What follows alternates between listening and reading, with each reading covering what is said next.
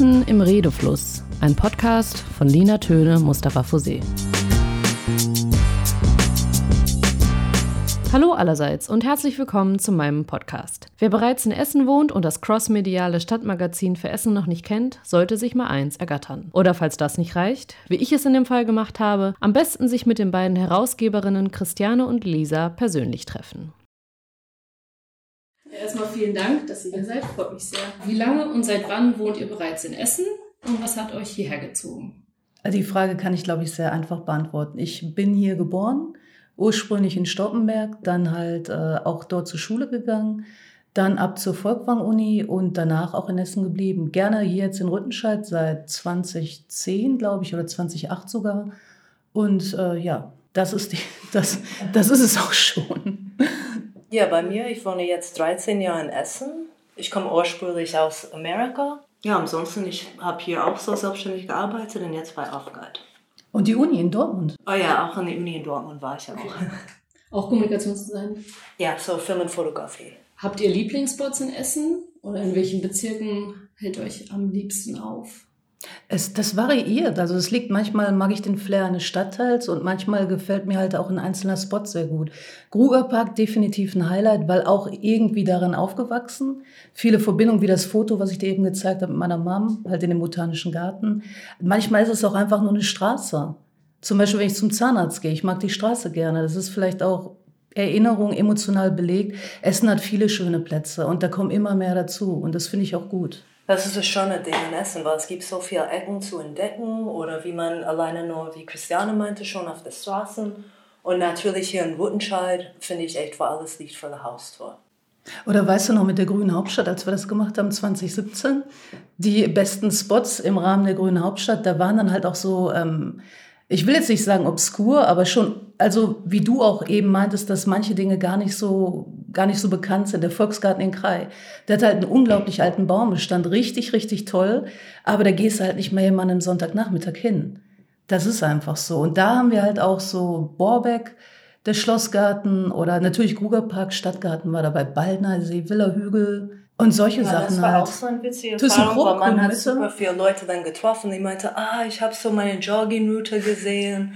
Und das Stimmt. war das schöne ja, Ding, das so, weil jeder cool. hat was von der grünen Hauptstadt Europa, egal ob es war sehr bekanntes wie Google Park oder so kleine Straßenwegen, wo die meinte, ah, da bin ich. Ja, oder so kleine Perlen ja. einfach, genau so, ja. ja. Habt ihr Vorbilder aus Essen? Oh, das ist eine gute Frage. Ich habe früher mal gerne die Tempo gelesen in den 90ern. Also das fand ich sehr gut. Das dürftest du jetzt gar nicht mehr kennen. Nee, Debug war ich auch ein großer Fan von. Das sind aber alles, war ein elektronisches Magazin. Leider später auch nur noch digital. Was habe ich noch? Vorbilder hier aus Essen. Wir kennen viele Zeitschriftenmacher. Es gab viel. Unter anderem das Port 01 Magazin, aber mit einer vollkommen anderen Ausrichtung, als wir es sind. Da ging es so sehr viel um Lifestyle und Party. Ähm, Vorbilder eigentlich nicht, weil ich hätte auch nie gedacht, dass ich mal ein Magazin mache. Deswegen, das hat sich so ergeben. Mhm. Ähm, würdet ihr sagen, dass es, äh, also das Essen sich in verschiedenen Aspekten von seinen Nachbarstädten unterscheidet? Oder seht ihr Essen als Teil von einem Ruhrpott oder einem Ruhrgebiet? Also ich glaube, aufgrund seiner Historie, dass hier halt die Hälfte der Stadt einfach zerbombt worden ist, haben wir schon einen riesigen Unterschied. Dazu haben wir halt Zeche Zollverein hier. Das hat natürlich auch nicht jeder. Und ähm, wir sind mitten im Ballungsgebiet, Ruhrgebiet und da sind wir einfach, glaube ich, schon die Metropole an der Ruhr. Auch neben Dortmund, das kann man, glaube ich, durchaus so sagen. Und ähm, ich glaube, Essen hat sehr viel Potenzial und das wollen wir auch mit offenlegen mit dem Aufguide.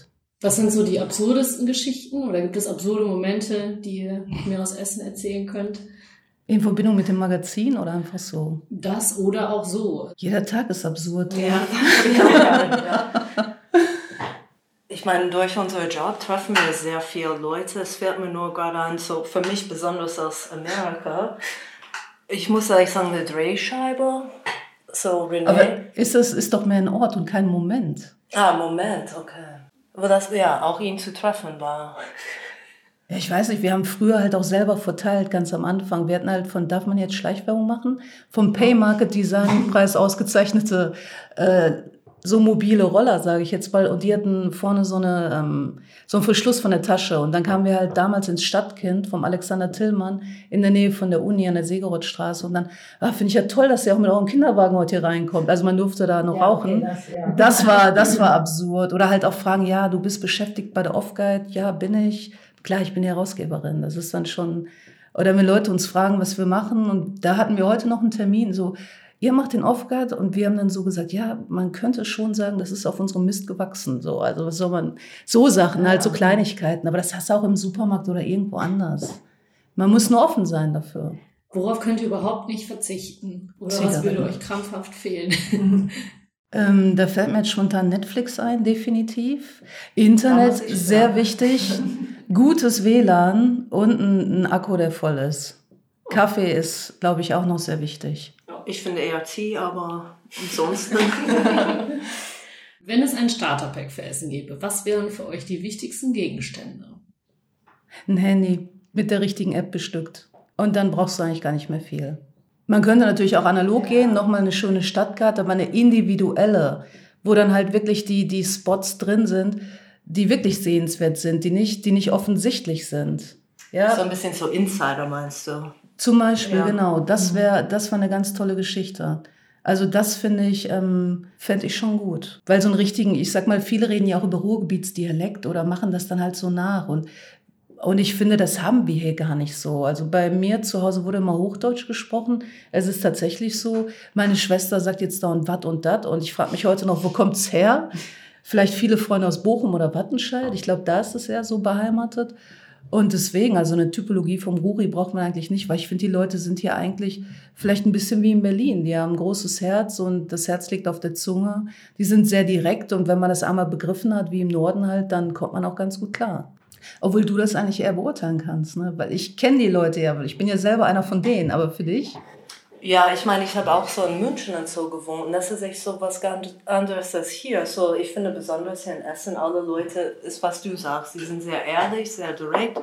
Du weißt ganz genau, wo du stehst oder bist und so und das finde ich sehr toll. So dieser, egal wohin, du kannst so zu Rewe gehen, du hast so jemanden auf der Fleischtheke treffen, so Leute sind sehr offen. Das finde ich. Ja, wenn Essen die Form eines Menschen annehmen würde, welche Eigenschaften würde dieser besitzen? Also Leonardo DiCaprio hat ja mal gesagt oder mal ausgerechnet, dass jeder Mensch so groß ist wie sieben Köpfe übereinander. Ja. Ich stelle mir das jetzt gerade so vor. Vielleicht könnte man sieben verschiedene Typen ja. klonen und das war dann der perfekte Essener.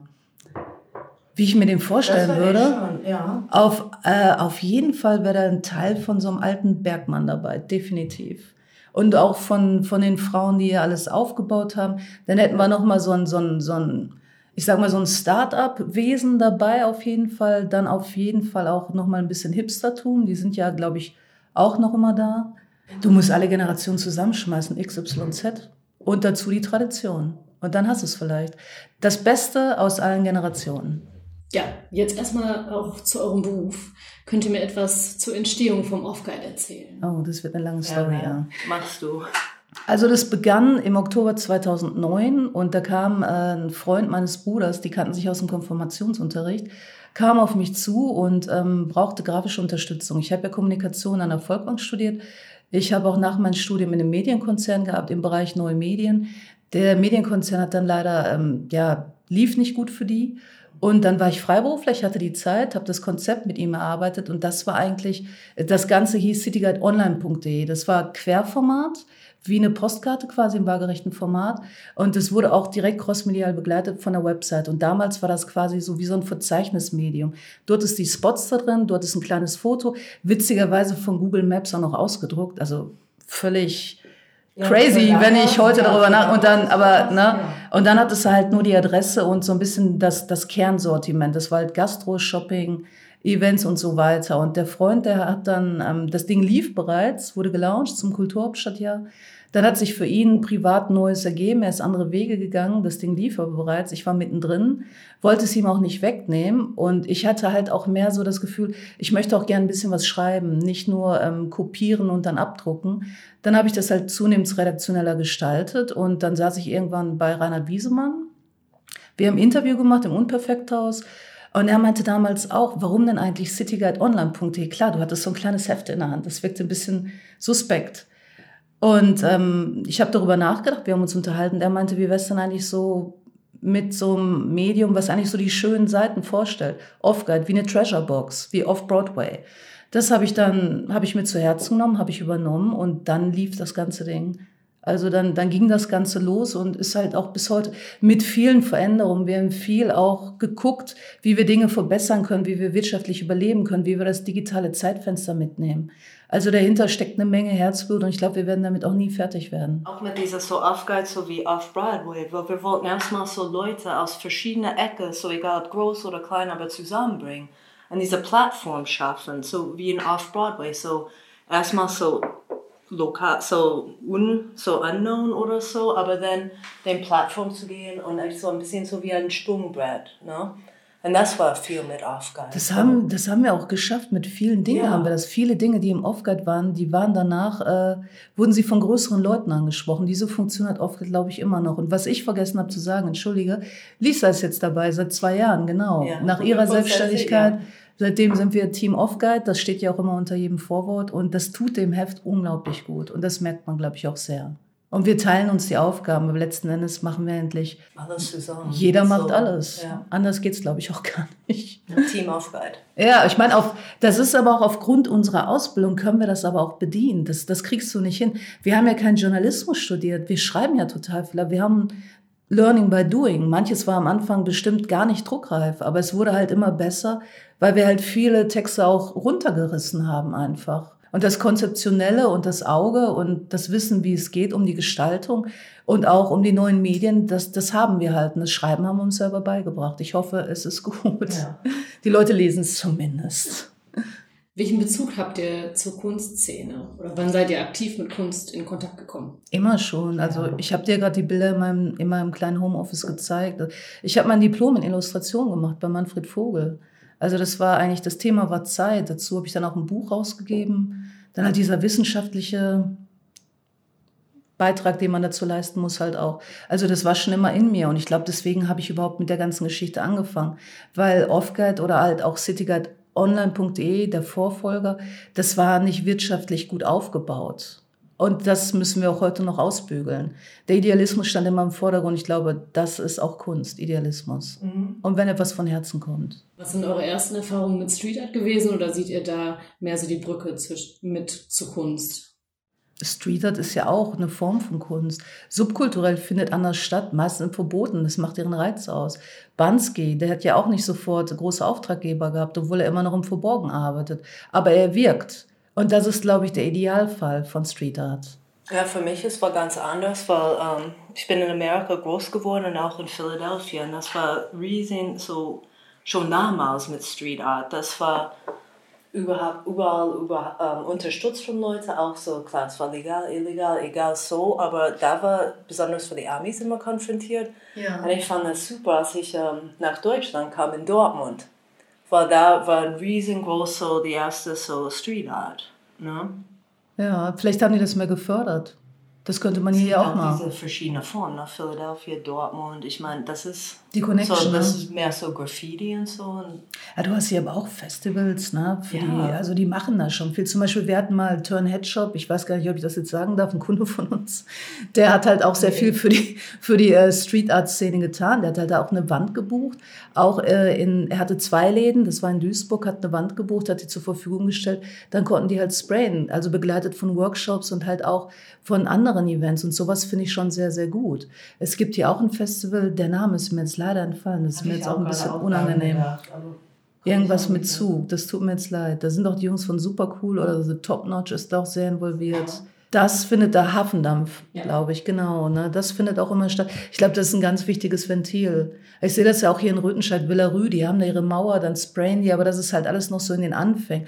Also, dass man sich so richtig austoben kann, glaube ich, schwierig. Es gibt wenig Flächen dafür. Du siehst hier vorne an der Alfredstraße, von Energy wurde das irgendwie gestaltet. Ein Kommilitone von mir, der Radek Kubicki, der macht das auch äh, irgendwie, hat aber auch sehr viel gemacht, kann das auch sehr gut, aber hat dann auch zum Beispiel Sachen in gemacht. Das Pentangeli, das gibt's nicht mehr, so ein italienischer Laden irgendwie und äh, die hatten halt auch sehr viel Street Art. Als es aufkam mit diesem Lettering, mit diesen Tafeln, dass man das so schreibt und das war dann halt äh, kommerziell angewandt. Das überschneidet sich auch ein bisschen. Viele schmücken sich ja auch mit Street Art Elementen und das ist ja dann eigentlich, ähm, hat es wenig damit zu tun, wo es eigentlich herkommt und was es vielleicht auch bewirken kann und soll. Inwiefern bereichert euch euer Job und wie bringt dieser euch in Kontakt mit Kunst oder Street Art? Jeder Tag ist anders. Mhm. Und wir machen ja sehr viel Kunst und Kultur, sind da sehr gut vernetzt und ähm, erleben es halt auch immer wieder live. Ist egal, ob jetzt halt die Bekanntschaft zu Galeristen oder der Besuch von einer Messe oder halt auch vielleicht das Mitwirken im Rahmen unserer Position bei, bei kulturellen Projekten wie vielleicht auch Grüne Hauptstadt 20, 2017 oder ja. 2010 oder jetzt halt äh, Ruhrkultur 2020, Ruhr 2020, 10 nach 10, was jetzt auch kommen wird ab 10. Januar. Ne? Zehn Jahre nach der Kulturhauptstadt. Also das sind tolle Sachen. Das macht mich auch sehr stolz, dass wir dabei sein dürfen, mhm. klar.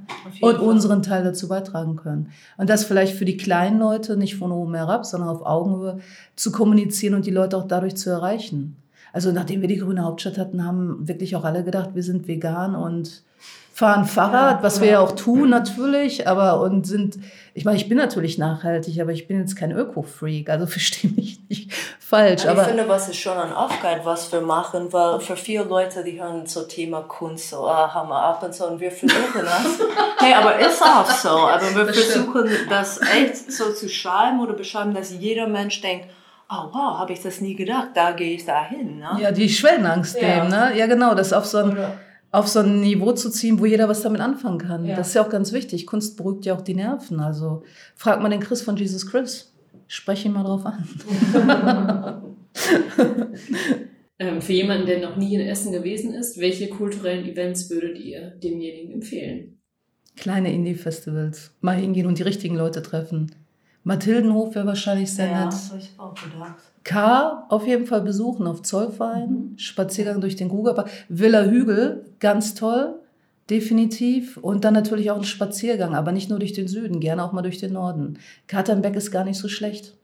Wenn es grundsätzlich um die Kunst- und Street-Art-Szene in Essen geht, ähm, was würdet ihr daran verbessern oder verändern? Da weiß ich jetzt nicht, ob ich mich so gut auskennen würde. Die sichtbarer machen einfach, den Leuten legale auch. Flächen zur Verfügung ja. stellen. Vielleicht auch mal ein Festival. Wie wär's da denn mal damit? Ich gedacht, so Festivals, so alle Leute zusammen, das wäre schön. Ja, Wenn es fährt, weil im Moment ist nicht so viel. Und es sollte dann auch bleiben, finde ich. Und warum nicht mal einen ganzen Straßenzug eigentlich? Ich meine, dann sparen die Vermieter natürlich auch ihre Renovierungskosten. Und ich habe heute noch ein Haus gesehen, da hätte ich mir lieber Graffiti gewünscht, anstatt dieses das war ein schlechtes Gelb. Das ging voll ins Rötliche, sehr aggressiv, nicht schön. Ich muss dazu sagen, wir sitzen hier in unserer currygelben Küche. Deswegen ist mir erstmal natürlich, ja, die ist frisch gestrichen nach dem Rohrbruch, also. Wenn ihr unbegrenzte Förderung bekommen würdet, in was würdet ihr das am ehesten investieren? ja, natürlich in den Macintosh, ist doch ganz klar.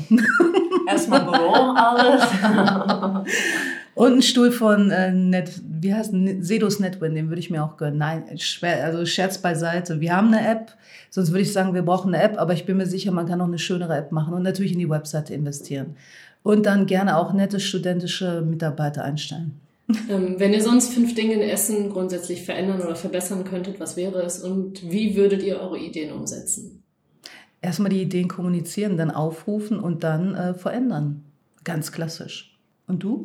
Ich überlege auch mal, ich würde Leute von verschiedenen Branchen so zusammenbringen wollen. Mhm. Und irgendwie was, ich finde auch so, so Straßenfestival oder so, dass man zeigt mehr Präsenz von verschiedenen Seiten, so Leute vom Essen und Seiten vom Essen. Szenen ne? sichtbar machen, das ja. meinst du, ne? Mhm. Plattform also, bieten. Plattform mhm. auf jeden Fall. Was kann man hier verbessern? Ja, Warteschlangen in manchen Cafés vielleicht, ne? Oder manchen Foodläden. Vielleicht, ähm, ja, ich finde, was ich zum Beispiel toll finde, was ich mir auch selber geholt habe, ist ein Modellstadtticket von der Ruhrbahn. Mhm. Also da habe ich mich aber gründlich informiert, dann habe ich sogar geschafft, habe eins bekommen und sowas finde ich super und so sollte es weiter. Diese Richtung finde ich gut. Und halt äh, Startups, klar, die werden gefördert ohne Ende. Aber ich weiß nicht, ob das immer alle Startups sind oder halt, ob es wirklich der Querschnitt ist. Oder ob es halt wirklich diesen, diese technikaffin sind. Ich weiß nicht. Also da kenne ich mich aber wahrscheinlich auch nicht gut genug aus. Ja. Möchtet ihr noch irgendwas ergänzen oder irgendwas, was euch noch eingefallen ist zwischendurch? Lina hat eine super Idee gehabt und ich bin sehr froh, ein Teil dessen sein zu dürfen. Ja, ich auch. Ich danke ja. euch. War sehr schön mit euch. Gerne. Und äh, hoffentlich bis zum nächsten Mal.